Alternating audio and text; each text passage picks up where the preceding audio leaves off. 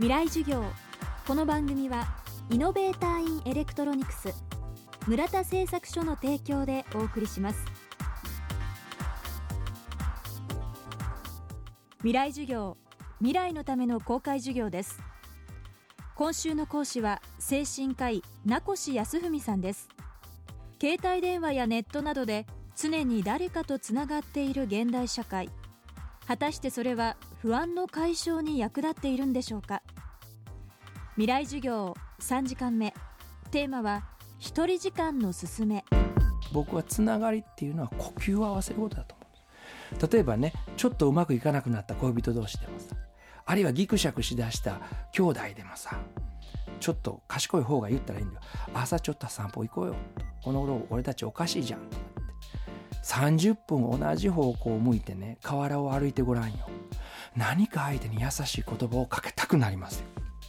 なぜならば呼吸があってつまりリズムがあってくるんですよ。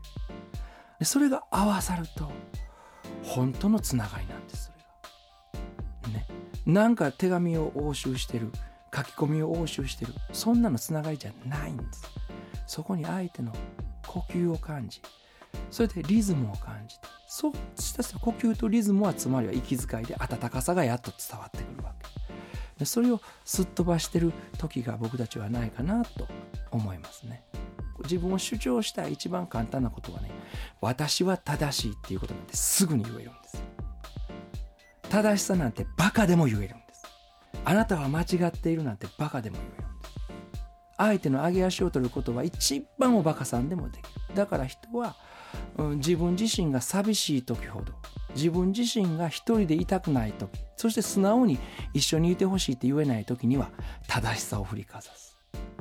だからね一人になれるっていうことはそういう自分の浅はかな正しいことを主張して人を攻撃するっていう心からをちゃんと見れる時間を持つっていうすごい力強い勇気を持った時間なんですよね。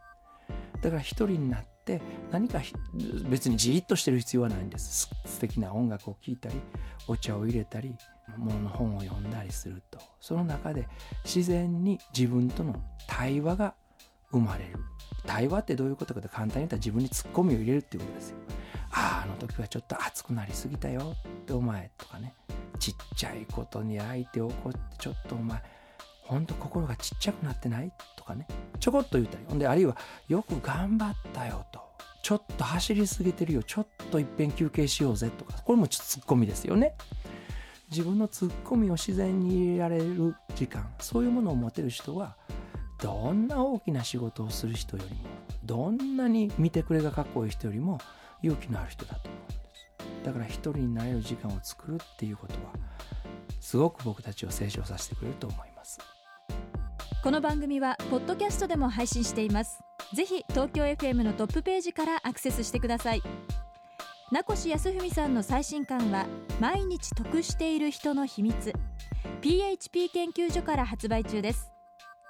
未来授業明日も精神科医名越康文さんによる講義をお届けします。なぞなぞ出すね。うん。みんなの目には見えないけれどいろんな電子機器の部品を作っている。うんうん。自転車に乗ったロボットでも有名な会社といえばはいはい。はいそれ村田今答え言うたんちゃう？そう。答えは村田製作所。電子部品を作っています。未来授業。この番組はイノベーターインエレクトロニクス村田製作所の提供でお送りしました